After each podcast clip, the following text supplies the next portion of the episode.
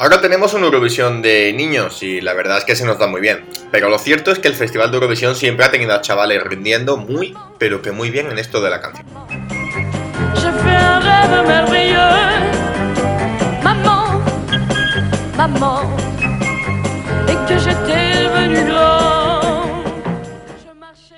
Y es que hasta la prohibición de edad, en 1990, donde se comienza a exigir un mínimo de 16 años para participar en el festival, plantearse llevar chiquillos a cantar Eurovisión era algo más que común.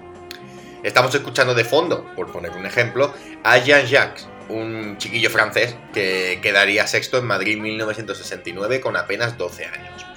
Junto a él, podemos imaginar otros nombres como los de Sandra Kim, ganadora en 1986, o el del año 1989, donde al ver después de que Bélgica e Israel traían niños de 12 años, la UER decidió decir basta y empezar a exigir una edad mínima. Pero oye, estamos aquí para hablar de España. Vamos a hablar de España. Paseando sola en mi ciudad, yo sentí que un canto me llegaba. Me acerqué y pude contemplar a unos niños Esto de los niños con televisión española viene a raíz del casi triunfo de Betty Misiego en Jerusalén en el año 1979. Aprovechando el Año Mundial de la Infancia, que fue aquel año 79, la peruana se presentaba con unos coros infantiles que le daban un punto extra a la canción, y que de hecho, si no llega a ser por los 12 puntos que le damos nosotros a Israel, anfitrión aquel año, se hubiese traído el título para casa.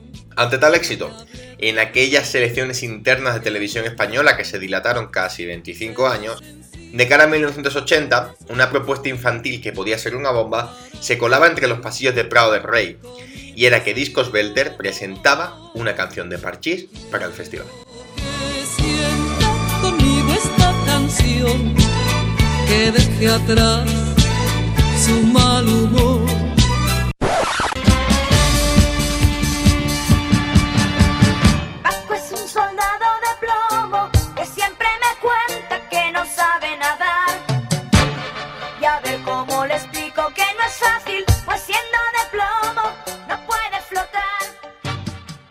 Desde mediados de los 70, en Discos Belter, una compañía que había dedicado su trayectoria al flamenco y a la copla, se barruntaba la idea de hacer un producto infantil. Y tras el éxito de Enrique Llana, a finales del 79 empiezan a mover al grupo Parchís. Estrenándose en el celebérrimo programa Aplauso de Televisión Española en octubre de aquel mismo año, por aquella fecha ya estaría la propuesta Eurovisiva sobre la mesa. Acudirían con Corazón de Plomo, la canción que estamos escuchando, una canción compuesta por Juan Pardo, un celebérrimo de la escena eurovisiva, ya que intentó durante más de 10 años acudir al festival, tanto como intérprete así como compositor, y nunca lo terminaría de conseguir. Gente de la época afirma que la duda entre llevar a los chicos o a Trigo Limpio, junto a otros nombres como Nims o la propia Betty Misiego, que quería venganza después de quedarse a las puertas de la victoria el año anterior, estuvo hasta el último momento, decantándose la balanza por los vascos precisamente por esa idea de no querer repetir un show infantil, un show infantil que funciona muy bien en Jerusalén, pero que tenían para la Haya.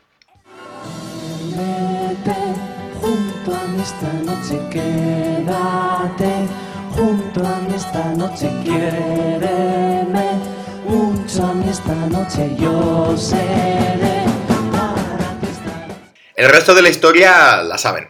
El primer disco de Parchís fue un éxito sin precedentes, habiendo gente que reconoce el fenómeno del grupo como el más notorio de la historia de la música comercial en España.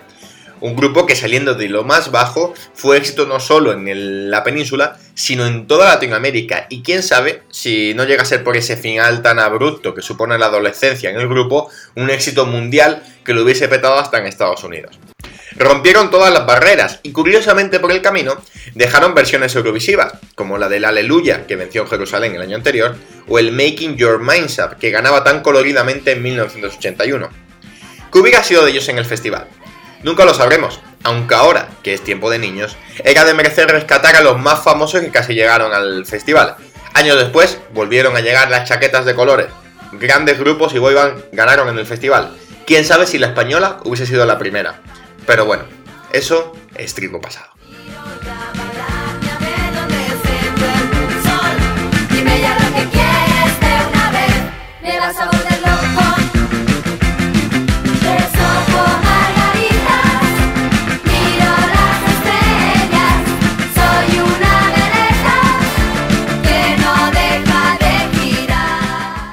Este es el podcast de Eurovisión Historia, un proyecto multiplataforma que a diario repasa la historia del festival. Síguenos 365 días al año en Instagram y Twitter y semanalmente en Spotify. Tienes todos los enlaces en la descripción. Gracias por el apoyo.